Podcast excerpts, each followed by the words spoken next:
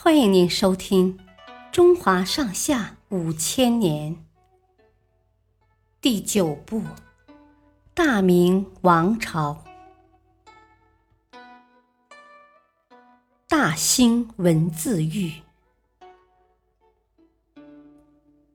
明太祖在位的时候，大兴文字狱，许多文人和官员都因为一个字或一句话而被处以死刑。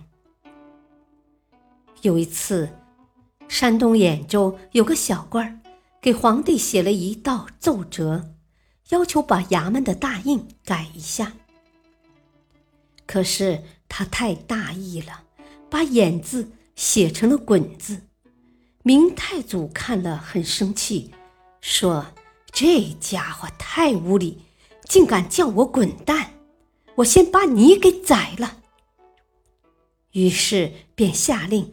斩了那位官员，可怜那名小官儿，竟然因为写错了一个字而招来了杀身之祸。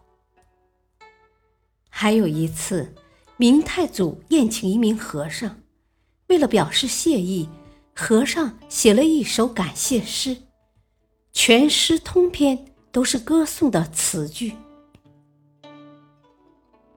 可是明太祖看后，却气得吹胡子瞪眼。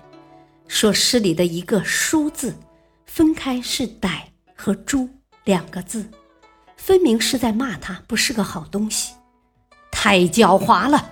给我拖出去杀了！他一声大喝，和尚就这样被冤杀了。皇帝的疑心这么重，这样下去还会有多少人被杀呢？有个大臣提议说。下面的人都很愚昧，陛下能不能定个样子，说明哪些字该写，哪些字不该写，好让他们永远遵守。于是明太祖亲自制定了一份格式，发布到全国各地。可格式不过是个框架而已，架不住皇帝的一番胡乱解释，所以。还是有很多文人被冤杀。比如有人写了个“泽”字，和“贼”字的发音比较相近；有人写了个“生”字，和“僧”字相近。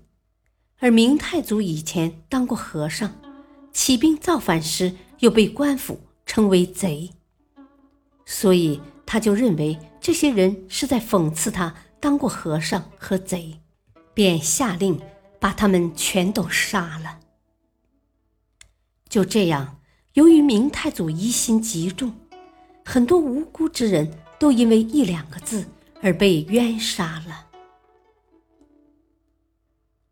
感谢收听，下期继续播讲第九部《大明王朝》，敬请收听，再会。